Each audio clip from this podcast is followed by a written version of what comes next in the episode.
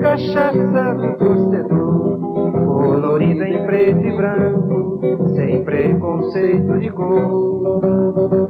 Ai, Corinthians, quando és o vencedor, pobre fica milionário vindo da própria dor.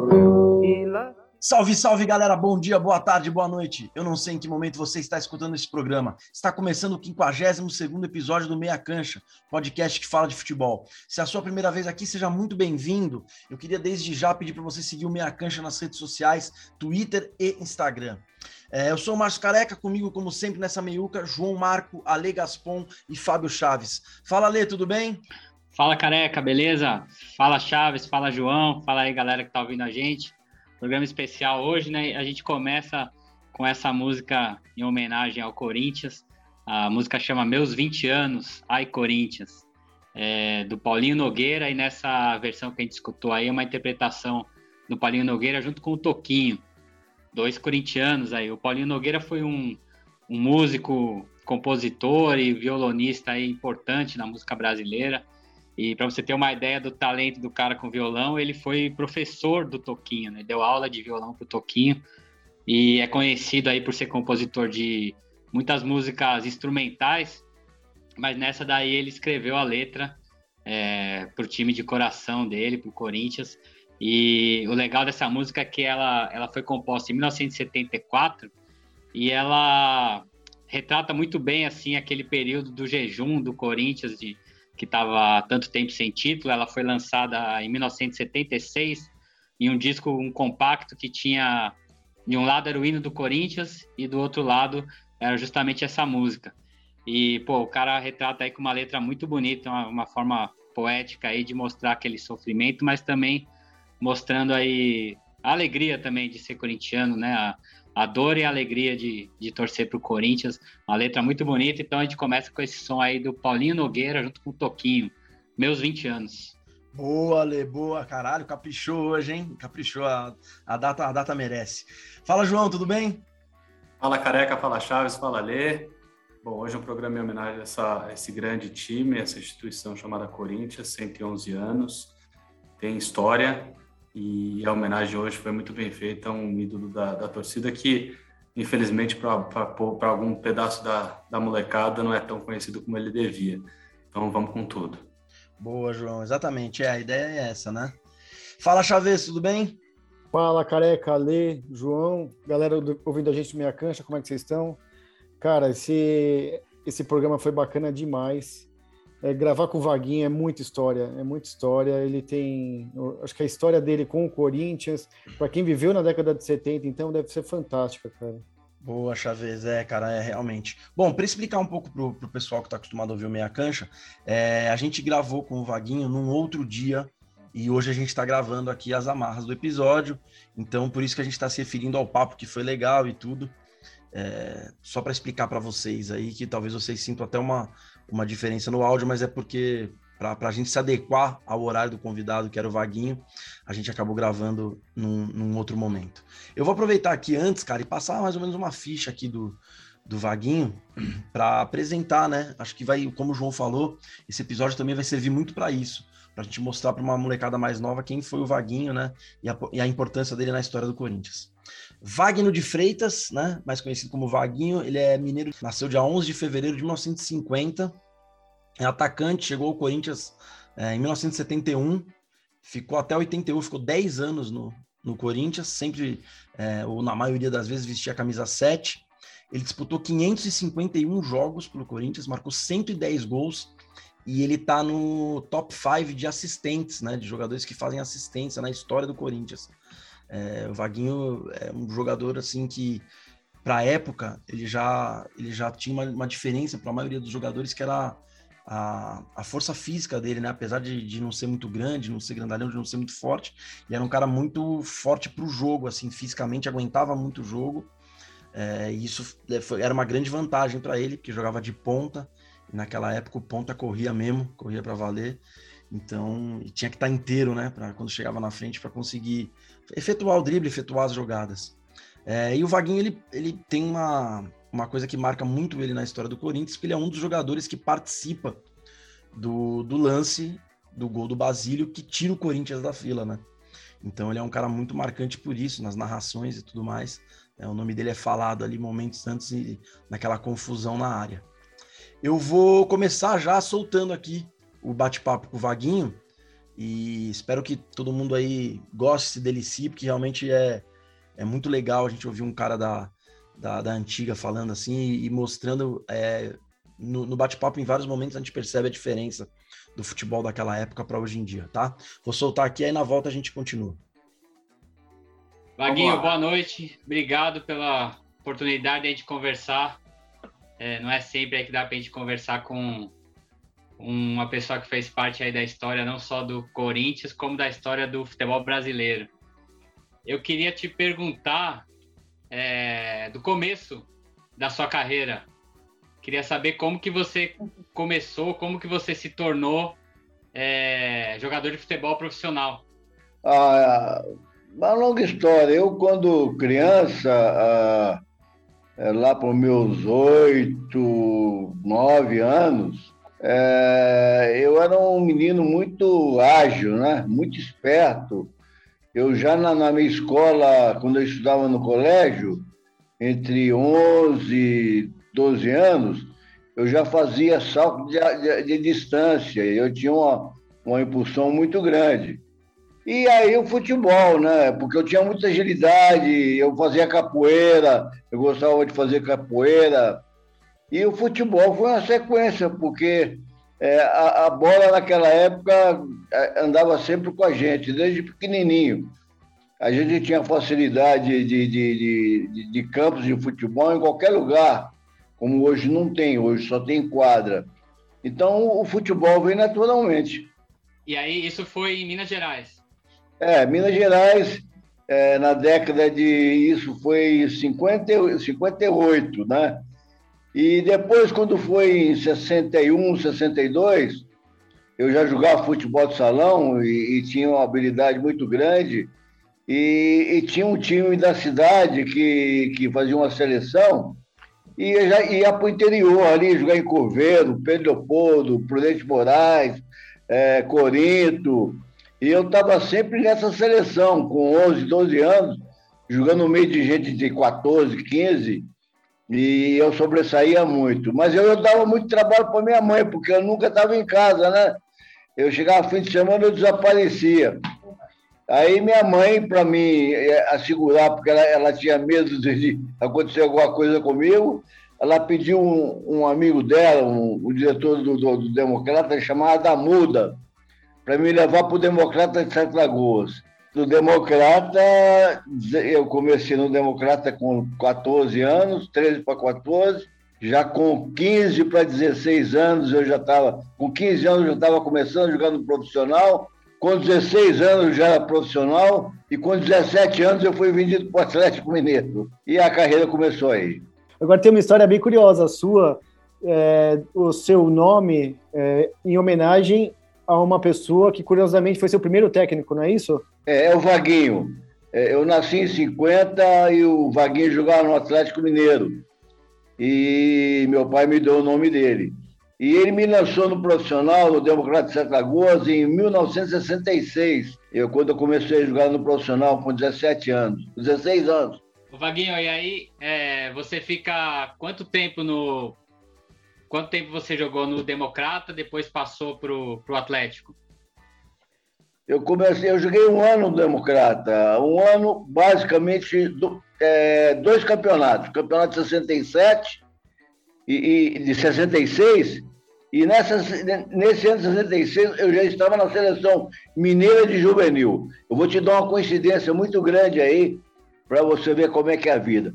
Em 1966 a seleção mineira que tinha a seleção mineira, a seleção gaúcha, a seleção pernambucana, de todos os estados, e fazia um campeonato é, Belo, em Minas, Belo Horizonte foi sede naquela época. E eu estava no Democrata de Lagoas. E, por coincidência, a linha era, era eu na ponta direita, o Lola, que jogou no Guarani, é, é, na, na, na, ponte, na Ponte Preta, de meia, o Palinha de centroavante e o Romeu de ponta esquerda. Né? Isso em 1966. Fomos para o Exército, em 69, a mesma linha, no Exército. A seleção brasileira do Exército, que jogava Zanata e outros jogadores do Rio, era a mesma linha. Campeão de 67, eu, Palinha e o Romeu e o Geraldão entrando. Quer dizer, nós temos uma vivência desde 1966, com 16 anos. É impressionante. E aí você vai em seguida para o Atlético, então? É, eu já cheguei no Atlético em 60, no final de 67, porque eu não podia disputar o campeonato de 67, que eu tava, já tinha disputado o segundo turno pelo Democrata, e, e eu apresentei na concentração do Atlético em, no final de 67, porque o Atlético ia disputar a final de 67 do Campeonato Mineiro no comecinho do ano, em janeiro de 68. E já aproveitaram me levar para concentração para mim adaptar, para mim sentir é, é, o clima, aquela coisa toda, né? E eu era um garoto, 17 anos, pesava naquela época 66 quilos, magrinho, né? E minha mãe e meu pai me levaram para concentração. E foi um sarro, né? Porque minha mãe foi na cozinha, ela foi conversar com, com, com o cozinheiro, foi conversar com, com o roupeiro, é, roupeiro não, camareiro, ela queria saber com quem que eu ia dormir, foi na cama, foi ver o armário, foi ver a cama, aquela coisa toda, e os caras tiraram maior sarro de mim, né? Porque o bebezão tá chegando, né? Eu falei, fica calmo, vocês vão ver o bebezão. Na primeira oportunidade, vocês vão, vocês vão ver o bebezão. Ver o bebezão. Porque no futebol, se você deixar os caras tirar sarro de você e você for bocoió, você não joga. Aí eles vão mexer no teu armário, vão esconder tua cueca, vão esconder teu calção, vão esconder tua chuteira, é, vão fazer você de bobo. Aí você não joga. E quem fez de, os caras de bobo foi eu. Eu que escondi a chuteira dos caras. Porque eu chegava no campo, eu matava pau, né? Por 17 anos, o atleta tinha contratado o Dair, o Dair que jogava no, no Fluminense lateral esquerdo, seleção brasileira de 66, né? Me colocaram ele para me treinar no, no para me marcar no treino, no, nos primeiros treinos do Atlético, lá em Lourdes, não existia, não existia é, naquela época a Vila Olímpica, né? E, e, e, eu matava o Daí. O Daí falou: não, não vou marcar esse cara, né? Esse menino é muito rápido. e eu comecei muito bem no Atlético Mineiro. E quem era quem eram as estrelas assim desse quando você chega lá, quem que eram as estrelas do, do Atlético assim, os caras que estavam ali no Naquela época era o Buião, o Buião era o ídolo do Atlético, que, que depois veio para o Corinthians, né? O Buião era, era o Grapete, é, era o Laci, era o Ronaldo, que jogou no Palmeiras, o Ronaldo, Ronaldo jogou no Palmeiras, era o, o, o, tinha, tinha um ponto esquerdo também excelente, né? É, o, o, a, zaga, era, a, a zaga do Atlético era muito, o Vanderlei, volante que jogou no, no, na, na, na, na, Ponte Preta. Quer dizer, era um time bom, era um time que tinha uma estabilidade, estabilidade, estabilidade muito boa. O Lola também estava nesse time. Né? Então, tinha, nós tínhamos a habilidade do Lola, do Amauri, do Odair, do Vanderlei, e a minha rapidez, e a minha rapidez é a rapidez do Laci, né? E eu era um cara que eu definia mesmo. Eu, eu para fazer gol, era comigo mesmo. E principalmente nos clássicos. Né? Eu contra o Cruzeiro, tô quase todo clássico eu fazia gol. E a, era, os clássicos eram América Mineiro e Cruzeiro. E eu estava lá dentro, fazendo gol em cima desses caras. E aí, como é que é a sua chegada no, no Corinthians, então? E teu início, né? Como é que foi o início lá, vindo para São Paulo? Não, eu, eu, eu, eu não queria vir para o Corinthians. Eu vou falar a verdade, tá? Eu não queria vir para o Corinthians porque o, o, quando eu cheguei no Atlético Mineiro, o, o Boião era ídolo. E, e, e, o presidente que, que me contratou, do Democrata, ele botava, ele era, ele era, ele botava maior fé de, em cima, maior fé em mim. E para mim estrear no Atlético, em, em 1968, 11 de fevereiro de 1968, contra o Bangu, que tinha sido campeão carioca, com Aladim, Paulo Borges, Parada, etc, etc. Era um timão, é, o Bangu do Rio, e eu estava completando 18 anos. Perdemos, perdemos de 2 e 1, um, mas eu rebentei. E eu, para me continuar, eles engessaram o pé do buião. Falar que o buião estava torção no, no, no tornozelo, engessaram o pé do buião. Aí eu fiz mais dois jogos, aí tiraram o gesso do buião, E nisso apareceu o Corinthians, o Matheus, o, na época o vice-presidente vice-diretor do, do, do, do Corinthians, mas o presidente, e foi ver o Buião jogar. E quando viu, me viram jogar, já queriam me trazer para o Corinthians naquela época. Mas não trouxeram, porque eu primeiro eu tive que filmar no Atlético. E eu estava na seleção brasileira em 71, joguei na despedida do Pelé, inclusive eu fiz dupla diária com ele. Né? E a última partida que o Pelé fez pela seleção brasileira, talvez um dos maiores públicos do Maracanã, perto de 170, 180 mil pessoas no Maracanã, e eu tinha 21 anos de idade, quer dizer, hoje 21 anos de idade é, é, é, é jovem. Eu, na época, com 22, 21 de idade, eu já era veterano, tinha passado pela seleção mineira com Tostão, Piada, etc., aquela turma toda. Quer dizer, era eu estava em casa, jogar com Pelé, Tostão, esses caras é a mesma coisa jogar com, com bater uma pelada. Né? Não sentia. Eu preocupava comigo, preocupava meu futebol. Né?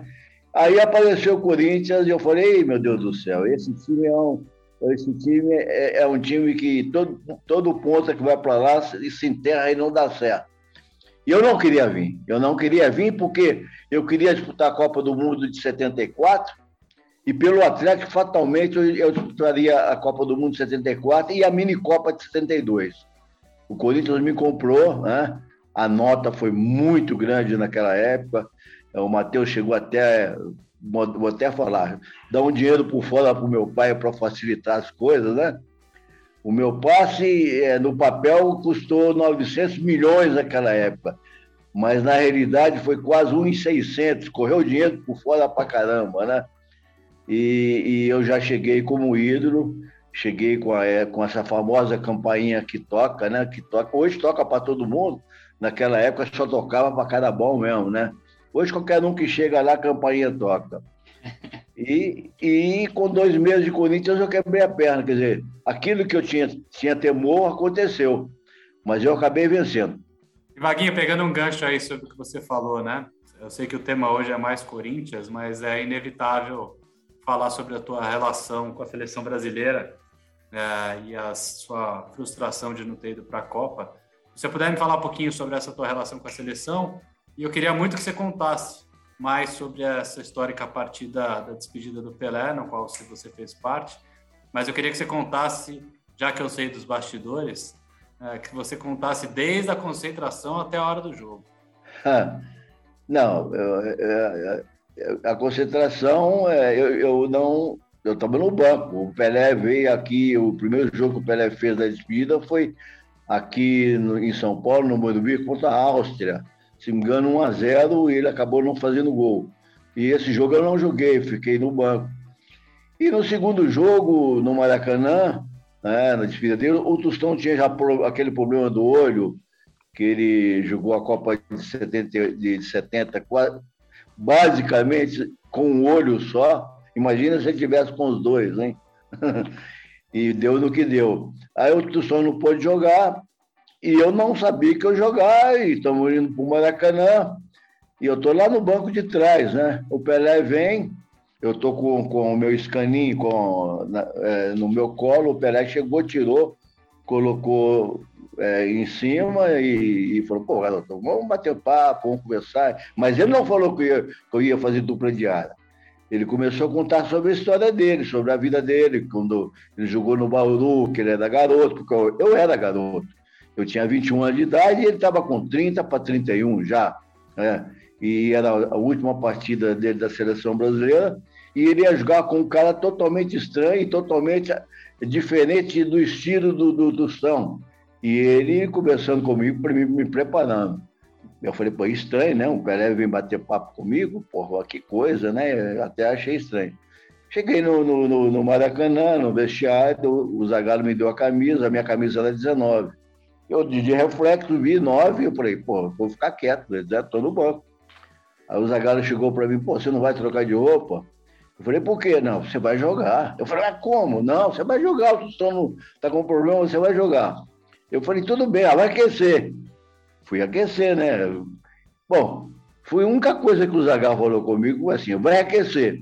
Aí depois ele chegou para mim e falou, olha, se você fizer 5% que você faz lá no Atlético Mineiro tá bom demais, vai pro campo. E deu no que deu, né? Eu, é, empatamos de 2 a 2 se me engano, contra a, a Iugoslávia.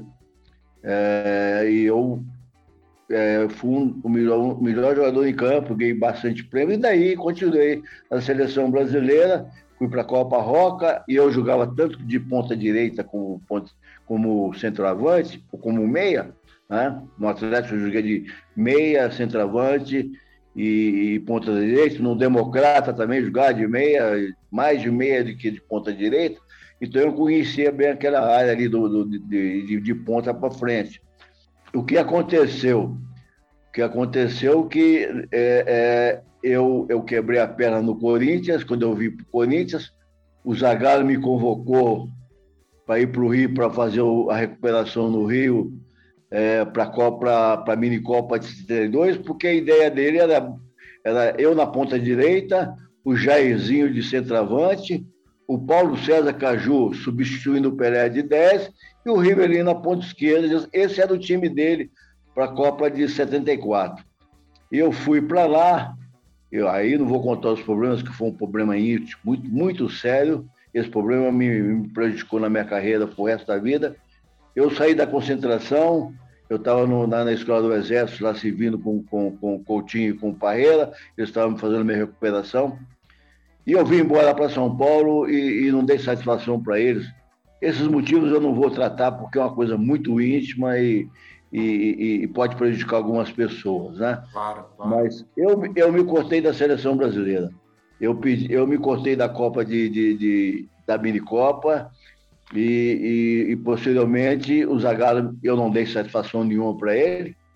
E eu sempre encontrava com ele quando ele vinha aqui em São Paulo, a gente concentrava no Hotel da Nube, o Zagallo estava lá. Eu nunca tive a coragem de chegar para ele explicar o motivo porque eu fui embora. Eu era garoto, né? mas sem experiente. Mas aí eu não falei. Aí ele me convocou para a Copa de 74, mas eu num jogo em Cuiabá, contra o Cuiabá, eu tive uma fratura no, no osso do, do, do joelho, é, uma pequena fratura. Eu fiquei uns 20 dias internado, quase 20 dias internado no hospital com a perna para cima, para ver se eu recuperava. Aí fui para Recife para fazer o teste para ver se eu jogava e eu não passei em campo, pedi essa Copa do Mundo e quem jogou acabou sendo o Valdomiro, jogou a Copa de 64. Essa foi a, a minha mágoa muito grande, que eu podia ter disputado a Copa de 64. E depois, 78, na Argentina, eu fui convocado contra a seleção do mundo, Brasil contra a seleção do mundo, e eu num treino contra o Fluminense, eu subi numa bola de cabeça e caí de costas, e machuquei a, a coluna e, e, e, também não pude jogar e perdi a Copa de 78. Talvez a história seria outra, né? Talvez eu, eu, eu estaria no nível aí de, de muitos caras aí, como. Não, não no nível do Zico, mas eu estaria no nível bem superior, eu teria feito gols na seleção brasileira, com certeza, é, mas quando precisou de mim lá com a camisa, eu consegui fazer o meu papel. Muito bem. Eu tenho certeza que a sua história já é bonita, mesmo sem ter tido a sorte de ir para a Copa do Mundo. Ô, ô Vaguinho, vamos, dar, vamos mudar um pouquinho a prosa. A seleção, acho que a gente cobriu bem. Queria falar um pouquinho agora do Corinthians, né? Conta pra gente como. É, você já falou para você já falou da sua chegada no Corinthians, mas acho que de 70 e 1, 72 até 77, o caminho foi longo, né? Para conquistar a titularidade, para virar ídolo do Corinthians, como é que foi? Não, eu já cheguei como titular, né?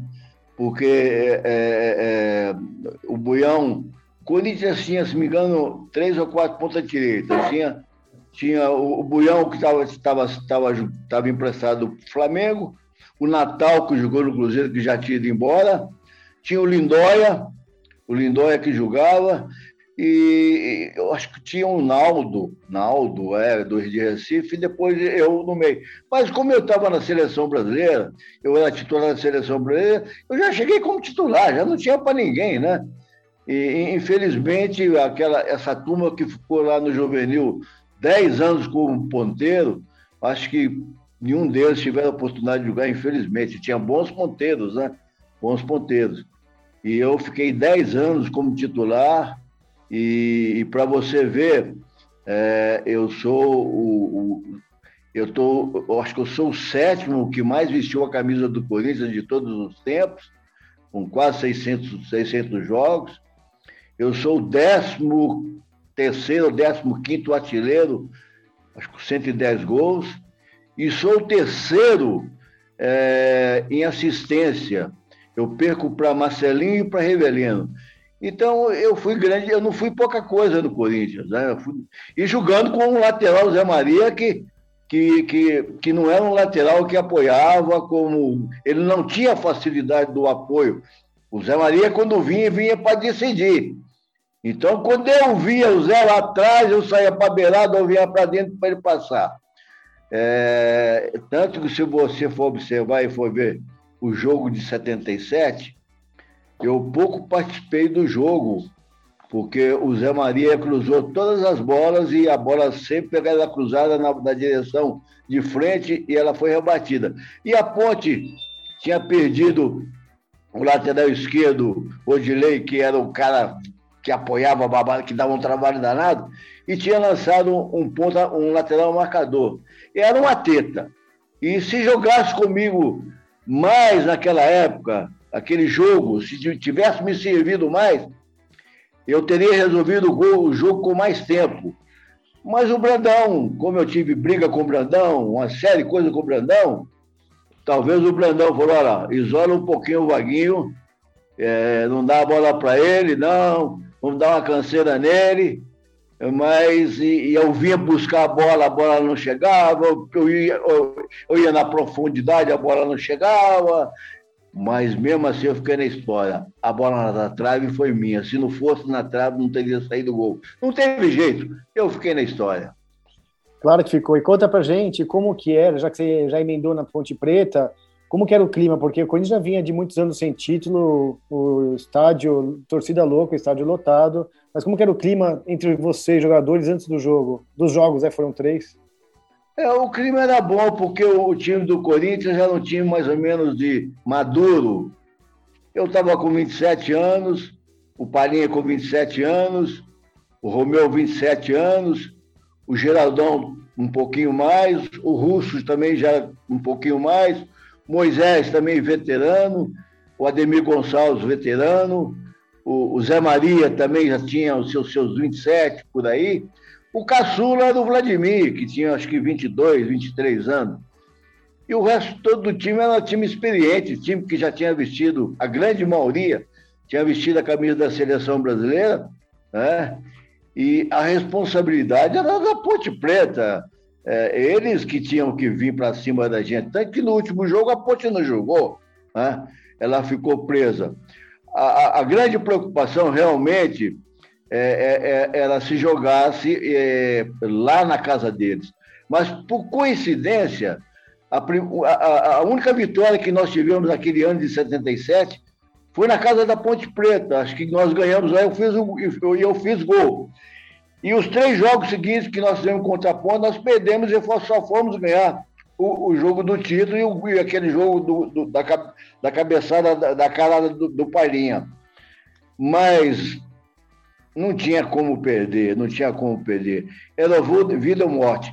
E nós já, os nós mais veteranos, já tínhamos tido uma experiência com o Rivelino, né? Que, que não que o Matheus culpou ele pelo título, mas o Rivelino nunca mais jogou no Corinthians depois de 74.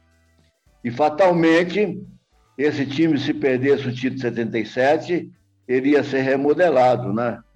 Se vocês também pensarem, esse time foi, foi remodelado o Russo, Geraldão, é, Luciano foram para Macaca, o, Vander, o, o Basílio foi jogar no Taubaté, é, e trouxeram outros jogadores aí. Se você for ver na história, tem alguma coisinha por aí desse tipo. Ficou eu, Vladimir Zé Maria. Eu, Vladimir Zé Maria, é, é dos três que ficavam, basicamente, e o, mudava o, o time quase todo. Esse time de 77 foi o time que ficou mais tempo, que foi, começou a ser formado em, 70, em 75, que veio o Tobias, veio, veio o Moisés, veio o Geraldão, veio o Romeu, veio o Russo, né? e o restante já estava lá. Então é um time que já tinha base e tinha sido vice-campeão brasileiro contra o Internacional em Porto Alegre, que foi aquela loucura, aquela loucura que nunca mais vai acontecer no futebol brasileiro, uma invasão como aquela. Então a gente tinha uma responsabilidade com a massa e a massa esperava por isso e não deu outra, né? É, invasão, e, a invasão com o Fluminense, né? É, foi contra o Fluminense. Fluminense em 76. É, Agora, fala uma coisa. Tem muito corintiano que, que diz que o maior público foi o terceiro jogo, mas o maior público foi o segundo e foi o teu gol, né? É, eu, eu sou o gol mais visto. Esse segundo jogo. O meu gol é o gol mais visto do mundo, hein? Só isso. E, e, eu fiz aquele gol porque eu falei com o Brandão. Porque eu joguei, tinha jogado todas as partidas o Geraldão, se não me engano, tem um quadrinho lá no, no, no Corinthians, lá na, no, no, um pedestal lá na, no Corinthians lá. O Geraldão tinha, acho que fez 44 jogos, eu fiz 43. E chegou na hora da, da fotografia, o Brandão quis me tirar. Eu falei, se eu não jogar, você não ganha esse jogo. Vai perder o jogo. Ah, e, e, e o Palinha acabou machucando, eu entrei e fiz o gol. E, e, e, quase que eu me transforme em pé de anjo, né? Que, o Basílio é o pé de anjo, porque o Basílio não era o titular, o titular era Russo e o Luciano que jogava ali, quando o Palinha estava bem. Então, jogava Russo Luciano, eu, Geraldão, eu, Palinha, Geraldão e Romeu na ponta esquerda, e às vezes o Edu jogava. O Edu, ninguém lembra do Edu, mas o Edu Edu Santos foi ponto esquerdo e jogou no Corinthians, mas só não jogou porque o Romeu era meu amigo de Minas e nós tínhamos jogado desde 66, que a gente era amigo, e nós bancamos o Romeu, né? Ô, Vaguinho, agora, e, aí, é, imagino que tenha sido assim, tirou um peso, né? O Corinthians tanto tempo que não conquistava um título, a gente vê as imagens assim daquela loucura, estádio lotado em todos os jogos e tal. É, como é que foi a, a comemoração? Como é que foi a, aquela na, na, noite do título ali, como é que foi a comemoração a sua, dos jogadores? Como é que, que você. As melhores recordações aí que você tem desse título? Bom, é, primeiro, nós não conseguimos entrar no ônibus para sair, né? Porque foi a primeira invasão no campo, a invasão no campo que nós não, não demos é, volta olímpica, nunca, acho que eu nunca dei essa volta, volta olímpica pelo estilo 77. É, aí foi saindo o seguinte: foi cada um, a polícia vinha, botava um, dois, três no, no camburão e, e se mandava. Eu só lembro que me deixaram, é, a polícia me deixou lá na Avenida São João. Olha para você ver, me deixaram na Avenida São João, eu tive que pegar um táxi para vir embora para casa, hein? e, e não teve nem comemoração. Nós não tivemos tempo para comemorar. Logo em seguida, era o Campeonato Brasileiro e nós fomos para Recife. Para Recife. Nós fomos para o Norte, fazer três jogos. E um dos primeiros jogos nós perdemos para um time lá, é, pequeno, é, Sampaio Correia. Depois do título do Corinthians, nós perdemos para o Sampaio Correia. Quer dizer, ninguém estava ligado em futebol, a gente estava querendo era tomar uma cervejinha, bater papo, divertir, e nós não tivemos tempo. Tanto que o Brandão, Brandão Malandrão nem viajou nesse jogo, mano, deixou Teixeira com a bomba, ele e o Avelino. Então você já imaginou, o Avelino e, e, e, e o Teixeira cuidando no time, campeão há 23 anos, no Campeonato Brasileiro, que naquela época classificava 400 times, que era por divisões que nem sabia quantos, quantos times que era dividido. Ia preocupar em jogar, pô, queria mais a divertir. E atuam, e nós naquela época nós não tínhamos essa frescura, porque hoje, hoje, hoje tem o cara tem segurança, é, carro blindado, é, é, ele mora é, é, é, nas melhores de cobertura, mora em Alphaville e tudo mais. Nós, na nossa época, a gente treinava junto com o público, a gente saía no meio do povo, é, não tinha essas coisas de, de, de segurança, não tinha nada. É, aliás, né, não tinha nem o programa de vocês, isso nunca existiu. Né? É, na nossa época é, tinha Tupi, Cultura é, Tupi Cultura e tinha ia Bandeirantes. Né? Hoje, 400 mil televisões, fora o, o pessoal que está trabalhando aí, como é que chama é, é, o que vocês fazem? Eu não, eu podcast. Não... Podcast. É? Podcast. Podcast. É. E, e, meus filhos, eu, tô, eu vou fazer 72, eu estou perto de 72 já. Né? E eu, tô, eu cuido muito do meu neto, é, o meu neto vai estar com 12 anos, e eu estou ensinando ele a bater umas bolinhas. Você vê, ainda tem energia, ainda dá para ainda ensinar alguém a bater uma bolinha. Eles estão querendo que eu faça o Instagram, né? Que eu conte essas histórias. E mexeu comigo. E meu produtor vai ser meu neto. Meu neto de 12 anos, que, tem, que vai fazer as filmagens todas. E eu estou pensando seriamente em fazer um negócio. Pô, todo mundo faz, por que, que eu não posso fazer? Eu acho eu que tenho você uma deve. história para cada uma para contar, ué, né? Pô, eu acho que você Fala deve. um pouco do seu filho aí, como é que ele era bom, esse cara aí que a gente conhece. O, o Juninho é bom, era bom. O Juninho, o Juninho jogava de volante. É, só que o Juninho, o, problema do Juninho não era o futebol, era, de- era antes do futebol. Ele gostava de. Ele gostava das menininhas, de tomar um shopping, de, de, de, de- sair. E o futebol, você pode tomar o shopping, pode fazer o que for, mas com o tempo, com o tempo. Depois do Você, futebol, não antes. você não joga, tá? Você não joga. Eu sempre tomei minha cervejinha, é, meu whiskyzinho, chegava em casa, tinha um whiskyzinho, tinha. Mas antes, tanto que eu joguei mais de 20 anos de futebol, né? E, e eu parei novo, parei com 32. Hoje os caras jogam até 40 anos. O Corinthians está trazendo o William, com quantos anos deve ter o William? Uns 37, 38? 30, 33. É, Pois é, eu com 31 anos de idade, eu estava no Atlético Mineiro, eu fiz o contrato de 14 meses, aí a Ponte Preta queria me trazer para disputar o título, que a Ponte disputou é, dois títulos contra o Corinthians e eu acho que, se me engano, um título contra o São Paulo em 82 contra o São Paulo, e perdeu também. E eles foram me buscar para mim, para mim, para mim participar desse, desse campeonato é, para mim jogar. E eu oferecer, naquela época, Atlético tinha pago 5 milhões no meu passe, oferecer 3 milhões e meio para me trazer para a ponte para disputar o título, o Atlético não me liberou.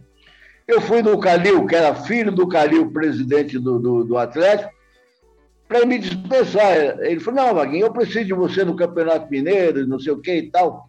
E eu ganhava uma grana naquela época, eu ganhava entre luz ordenado. Para você ter ideia, quando eu cheguei no Atlético Mineiro, um dos melhores carros era do meu, é, Reinaldo, Cerezo, esses caras que eram indo lá, é, a gente ganhava mais do que eles, né? Para você ter uma ideia.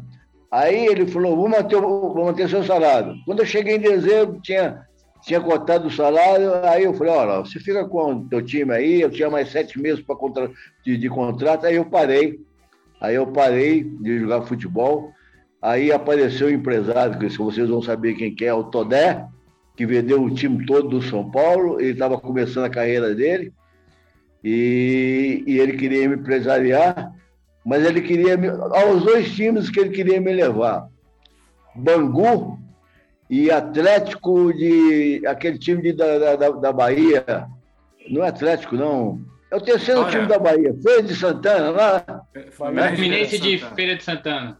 É, é bem diferente hoje do, do, do, do, de 37 anos vir para o Corinthians, o Hulk vir para o Corinthians, outro vir para não sei o quê. Pô, energia a gente tinha, mas não tinha time para pagar, né, meu? Não, não tinha esses, não tinha, não tinha internacional, não tinha, não tinha, é, Amé- é, não tinha Europa, é, tinha Arábia, que a Arábia era uma merreca, pagava pouco, um pouquinho mais do que o Brasil, e o México, que não pagava nada. E a América ia, ia jogar na Colômbia. E, porra, então tinha que parar cedo, né? Hoje é uma moleza do caramba, né?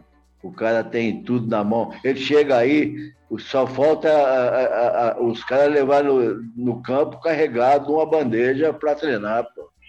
Pô, acho que é isso, é, Vaguinho. Eu pô, queria agradecer em nome do teu filho, do Juninho, é, que é nosso amigo de infância aqui, que a gente gosta tanto por ele abrir esse canal com você, mas também te agradecer pelo tempo e por compartilhar essa história tão bacana que você tem no futebol, especialmente no Corinthians. Então fica aqui do meu o meu agradecimento aí pelo teu tempo e pela tua história. Eu só tenho que agradecer pelo tempo que você ficou com a gente. Não, e, e vamos ter que marcar duas coisas. Marcar uma, uma entrevista futura aí mais para frente para saber mais histórias. E outra coisa também, assim que acabar essa negócio de pandemia e tal, nós vamos fazer um churrasco aí e o Juninho vai te levar lá para conversar com a gente ao vivo, né? Tá, um prazer muito grande. Então, um abraço a vocês. Muito obrigado. Até a próxima. Vaguinho, obrigado, viu? Boa noite. Agradece a Carminha aí para a gente pela ajuda que ela deu. E como eles disseram aí, te espero num churrasco aqui em casa. Valeu, um abraço. Um abraço um para vocês todos. Corintianos, saudade de vocês, hein? Um abraço. Obrigado, Vaguinho. Porra, tá aí, cara. Tá aí o bate-papo com o Vaguinho, figuraça. É... Vaguinho é um cara que, se tivesse mais mídia em cima dele, seria uma dessas figuras mais folclóricas do futebol aí, né? O jeito como ele conta as histórias, a forma como ele se coloca, é uma figuraça aí. E eu acabei não citando no começo, a gente tem a, a felicidade de conviver com o filho do Vaguinho, né? E por isso esse contato, queria já aproveitar e agradecer aqui o Vaguinho Filho por ter feito essa ponte aí pra gente e, e possibilitado esse momento que, porra, é, foi muito legal. Cara, puta que pariu, que entrevista maravilhosa. É, foi mais uma vez, né? Porque para quem não sabe, a gente já teve uma outra onde não estava valendo gravação, era a chance de conhecer um pouco mais da história dele. É, o Vaguinho Juninho é, sempre, sempre se colocou à disposição aí para deixar a gente falar com ele. Porra, é impressionante. E assim como vocês, acho que eu sempre consulto os mais velhos, né? E meu pai falou um pouco do que o Careca já tinha dito, assim, que o, que o, que o Vaguinho era um cara muito voluntarioso, um cara extremamente diferenciado do ponto de vista físico para a época, é, um cara que jogava de forma muito objetiva. É, então ele era aquele cara que, e, e, que, e, que, assim como ele comentou também, jogava no meio, jogava na, na ponta. Ele o que, o que ele queria saber era jogar bola, cara. É, e, e, uma pena, né, saber é, ouvindo dele aí que ele não tenha tido a oportunidade para uma Copa do Mundo, que seria certamente muitos casos aqui para a gente dividir com a, com a, gente. E uma coisa que me chamou muita atenção, depois eu fui até pesquisar, é essa parada dele ter, ter sido gol é, comemorado por mais gente é, dentro de um estádio de futebol, cara. Pô, isso é maravilhoso, cara. Você imagina você ter é, essa memória, né? E essa, esse, é, esse dado para você contar para todo mundo e para tua família. Então, pô, essas são uma das coisas que me chamaram a atenção e, de novo, Vaguinho, muito obrigado. Cara. Cara, foi muito legal mesmo a entrevista e são, muito, são muitos fatos, né, cara? Muita coisa. Eu, eu até comentei no começo, quando a gente começou a, a falar com ele. É, falei, cara, nós estamos tendo a oportunidade de conversar com alguém que não é só parte da história do Corinthians, né? É história do futebol brasileiro ali. Então, é, tem muita, muita coisa legal, uma figura importantíssima. E, pô, não tem como não lembrar não destacar o que ele contou da partida de despedida do Pelé. Pô, quem são, são poucas pessoas no mundo, né, que podem dizer que iam participar de um jogo de despedida do Pelé e jogar junto com ele. E no caso dele, não só ele participou, mas ele fez a dupla de ataque, né, e contou a história aí que ele não sabia que ia jogar e, e o Pelé antes do jogo veio conversar com ele. É, ele era né, novo ainda, tal. Então, cara, demais. Só tem que agradecer aí a chance de ter, ter essa oportunidade de bater um papo com uma figura dessa. Agradecer o nosso querido Vaguinho Juninho e, o, e o Vaguinho, o pai. É, essa figura importante aí do, da história do futebol brasileiro. Muito legal mesmo. Eleito melhor em campo dessa partida. Eleito melhor em campo. Cara, Por ele, né? A resenha com o Vaguinho foi animal. O João e o, o Ale, o Careca aí, vocês já falaram. O Ale tocou num ponto que para mim é fundamental, ele é a história do futebol. E ele não, ele não tava só no Corinthians em 77, cara, ele tava na estreia do, do Mineirão em 65, na inauguração do Mineirão, o cara tava lá. O Atlético não ganhava do Cruzeiro há cinco anos, ganhou com o gol dele. É, eles, o que o Careca citou no começo, que ele também disse durante durante nosso papo, a quantidade de vezes que ele vestiu a camisa, um dos maiores é, números de assistência do Corinthians é dele. E, cara, o Careca tá aqui como corintiano, mas acho que se a gente perguntar para qualquer corintiano, dois jogos que o. Pô, a, a relação do, do Corinthians é, com a torcida é muito grande, cara. Acho que eu sou São Paulino, mas eu não tenho vergonha nenhuma de falar que a relação do torcedor corintiano com o time é diferenciada. E eu acho que se o Careca pudesse escolher dois jogos como jogador do Corinthians para jogar, um como visitante e um como mandante, seria 76 e 77. E o cara tava lá. E o cara tava lá. Isso daí é fenomenal. É, cara, ele é muito marcante mesmo, principalmente esses dois jogos. E eu cresci, é, né, virei corintiano por influência do meu pai, cresci ouvindo as histórias e basicamente é, as principais eram essas, né, cara? 76 e 77. É, o quanto a torcida estreitou a relação com o clube na fila, durante a fila. Isso aconteceu já com outros clubes também, né? É, mas é, a do Corinthians foi muito forte, porque eu acho que foi a maior fila também, né? A do Botafogo quase bateu, mas acho que a do Corinthians é, é a maior de todas, cara. E uma coisa sobre o Vaguinho, cara, eu é, batendo um papo com ele uma vez, é, eu fiz uma pergunta que ele já deve ter ouvido milhões de vezes na vida dele, né? Que é, pô, e se a bola, pô, Vaguinho, você já parou para pensar como é que teria sido a sua vida se a bola vai um pouquinho para baixo e entra? E, cara, a resposta dele foi surpreendente e, fala muito do que ele é, cara. Assim, aquilo, depois conhecendo ele melhor, já conversando com ele outras vezes, a resposta dele é, passa para mim muito o que ele é. Ele falou assim: você já imaginou se ela sobe um pouquinho mais e passa por cima do gol? E não volta pro Basílio? Então, cara, porra, é, é isso, né, cara? É, o cara viveu aquilo ali, ele tava ali, era para ser desse jeito. E o importante é que ele tava ali, chutou a bola na trave, que ela voltou e que ela entrou e que aconteceu tudo que aconteceu. É, eu costumo falar muito do efeito borboleta na vida, né, cara? E é, é isso. É, é, muito foda poder ter a oportunidade de, de ter conversado com o Vaguinho, cara. Bom, uh, falamos da, da, entrevista do Vaguinho e, e, a gente volta à programação normal, mais em homenagem ao Corinthians. Uh, e, e, e, vamos aqui para quem é melhor e foda-se, que eu tenho muita certeza de que vai ser dura essa briga aí. Uh, hoje, quem é melhor e foda-se é Neto versus Marcelinho Carioca. O que, que você acha, Chaves? Eu vou ficar por último, hein? É, o Careca vai ficar por último, mas acho que o voto dele talvez é, não mude nada. Acho que o Careca deveria começar o segundo.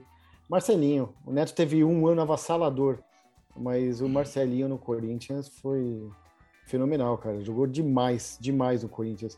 O Neto tem um ano espetacular. Espetacular, ele. Tem gente que fala que o jogador não carrega time nas costas, o Neto quase fez isso. Mas o Marcelinho jogou muita bola no Corinthians, muito. Ó, eu vou de Neto, cara. É, eu acho o seguinte, são dois, dois jogadores que foram importantes e que tinham essa característica de, de pegar bem na bola e tal, mas eu acho que o Neto é, jogou com, teve equipes mais fracas, assim, e ele era a figura principal ali e fez coisas, assim, que acho que ficou na memória, gol de bicicleta, aquele gol de falta é, contra o Flamengo, lá do, do, no, meio, do meio do campo, praticamente. É, o título de 90, né? O Corinthians nunca tinha ganhado um, um título brasileiro. É, então, eu acho que esses feitos do Neto aí, ele ainda com aquele negócio de ser um cara mais pesado, lutando contra, contra a balança a carreira inteira. Eu, eu acho que a figura do Neto representa mais o, o Corinthians do que o, do que o Marcelinho. Eu ficaria com, com o Neto. Cara, eu, eu respeito muito a história do Neto, uh, não só pela história que ele fez no Corinthians, mas as passagens que ele teve nos outros clubes. Uh, talvez ele tivesse tido uma sorte melhor na seleção na época, mas do ponto de vista de recurso, o Marcelinho, acho que o, Rafinha nessa vai gostar, não sei qual é a opinião do Rochinha, mas o Rafinha certamente vai gostar. O Marcelinho é muito mais talentoso. E do ponto de vista de história, ainda que eu entenda teu ponto ali, a quantidade de título do Marcelinho é inacreditável, cara. E aí isso leva muito em consideração quando se compara com, com o Neto, esse, no, ainda no meu ponto de vista. Então, ainda que eu ache a personalidade dos dois é, bem questionáveis, ponto de personalidade, ainda fico mais com o do Neto, mas se eu tenho que escolher aqui, eu sou Marcelinho. Cara, É foda, porque é o seguinte, é uma coisa que eu aprendi nos últimos tempos, e acho que todo brasileiro deveria fazer esse exercício, é separar a pessoa da obra, seja ela artista, atleta, é, intelectual, é, não interessa. E eu consigo fazer isso muito bem, cara, porque são dois ídolos do Corinthians e são dois caras é, que fora do campo, né, no pós-carreira, tem comportamentos que talvez eu não, não, não acho o melhor de todos. O Neto ainda é uma coisa mais folclórica, ele é um apresentador, todo mundo que convive com ele fala do cara incrível que o Neto é, do coração que ele é, das coisas que ele faz é, e tudo mais. O Marcelinho eu já discuto bastante, assim, o, o próprio, a, ele mesmo, a personalidade dele, Marcelinho, enquanto atleta ainda, já era uma coisa que me incomodava, e o pós pós-atleta, eu, assim, é, eu fiquei impressionado com o esforço que o Marcelinho faz para destruir a imagem dele de ídolo do Corinthians. Assim. É muito forte o esforço dele. Mas eu, como eu falei para vocês no começo, eu consigo muito bem separar isso. E não só para os caras que eu gosto, para os caras que eu não gosto também. É, eu sei separar a obra do, do, do, de quem criou, né? A pessoa física da jurídica, vamos dizer assim. E, inegavelmente, cara, é, o Neto e o Ronaldo Giovanelli são os meus maiores ídolos. Eu hoje, agora, com 43 anos, vivendo muitas fases boas e ruins do Corinthians, né? Vivendo isso de perto, eu afirmo, cara, é... O cara, um monte de gente vai falar, puta, esse cara é mais não sei o que, esse cara é mais não sei o que lá. É, todo mundo pega no meu pé por conta do scratch que eu coloquei o Ronaldo e não o Dido ou o Cássio. Mas não adianta, cara. A idolatria passa por uma coisa que, que, que a gente não controla também, né? Então, assim, inegavelmente os meus maiores ídolos no Corinthians são o Ronaldo e o Neto. Mas é, a pergunta é quem é melhor e foda-se. E o Marcelinho foi melhor, cara, na carreira. Né? Eu acho que eles têm algumas coisas muito parecidas. É, o lance de, de serem decisivos com bola parada, né? De baterem bem na bola. É, a característica dos dois serem extremamente decisivos, não fugirem de, de jogo grande. É, as possíveis injustiças que os dois sofreram em relação à seleção brasileira. Eu acho que o Marcelinho, talvez um pouco. Acho que para o Marcelinho o termo injustiça seja um pouco pesado, porque a concorrência dele na época era muito grande, mas, na minha opinião, eu acho que ele merecia mais chances. É, para quem gosta de estatística, cara, os números do Marcelinho são assustadores, cara. Se o Neto conseguisse manter mais anos do que o Neto fez em 90, ele bateria de frente com não só com o Marcelinho, mas com outros milhões de jogadores aí. Mas o Marcelinho não, cara. O Marcelinho foi de 93 a 2000 jogando no Corinthians em alto nível. E foi uma bela passagem no Vasco. Bom, é, eu, eu achei que eu achei que ia dar unanimidade, cara. O Ale me surpreendeu indo no, indo no Neto. Mas que bom, fica um, fica um voto de, de menção honrosa aí. Eu tinha eu certeza que você ia no Neto. É, é, não, é que a pergunta. Você já Nossa, deixou. É, em outros episódios, você já me pegou nessa. É isso aí. Bicho, é quem é, não é quem você gosta mais, não é quem você queria ser é amigo, é quem é melhor e foda-se. E como eu falei, eu não poderia ser hipócrita, né? Eu consigo separar, cara. O Marcelinho foi melhor. A, figura E você falou disso no, no, do goleiro, inclusive. É. Assim, ó, aqui é o meu time que eu tô escalando. Eu não acho ele, o Ronaldo, melhor, nem que o Cássio, nem que o Dida, mas é, no meu time eu escolheria o Ronaldo. É isso, o Scratch, é, o Scratch é uma proposta diferente, né? O que você quer pôr no seu time, então. Bom, é, vamos aos nossos destaques finais aí. Agradecer mais uma vez o Vaguinho pai, o Vaguinho filho pela força. E a vocês aí, né, cara? É, fica nosso compromisso de sempre fazer programas especiais é, ao Vasco, ao Palmeiras e ao São Paulo. E não.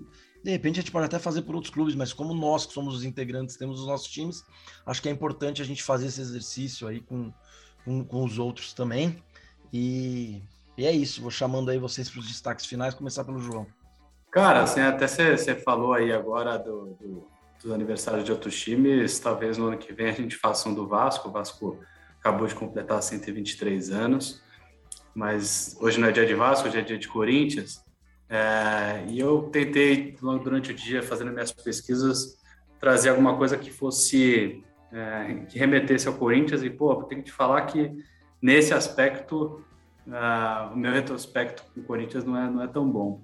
Tentando fazer uma história longa, bem curta aqui, no dia 31 de maio de 1995, aniversário do nosso a, grande amigo, irmão do Chaves, é, eu e ele fomos ao, ao Pacaembu é, pela semifinal da Copa do Brasil.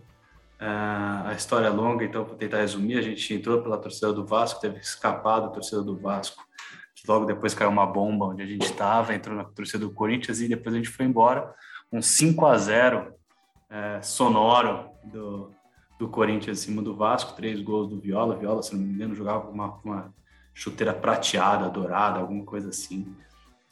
Anos depois, achei que eu ia me vingar, né? Dia 14 de janeiro do, do ano 2000, na final da Taça de Verão. É, o Vasco perde nos pênaltis para o Corinthians, o Edmundo perdendo o pênalti. E se não bastasse essa minha, na minha vida, em dia 23 de maio, estou pensando aqui em não assistir mais jogo do Vasco antes seja em maio. É, 20, 23 de maio de 2012, um gol do Paulinho, mas que ninguém lembra do gol do Paulinho, brincadeira. Todo mundo lembra daquele fatídico lance do Diego Souza perdendo aquele gol que, que classificaria o Vasco, né, e o Cássio surgiu para a história do Corinthians. Então, três, três momentos especiais que eu tenho certeza que os corintianos vão gostar e que os vascaínos também não conseguem esquecer. É, para fechar esse programa em homenagem a essa, esse grande time é, que é o Corinthians. Bom, foi muito louco você falar desses três jogos, cara, porque eu tenho, além das recordações normais de todo corintiano desses três jogos, é, eu tenho algumas é, curiosidades, cara. O jogo de, da Copa do Brasil é muito marcante para mim, cara, porque é uma época que meu pai era muito preocupado com esse lance de torcida organizada, então ele se associou aos Gaviões também. E ele ficava nos Gaviões, eu, ele e o Guto, todos os jogos do Corinthians.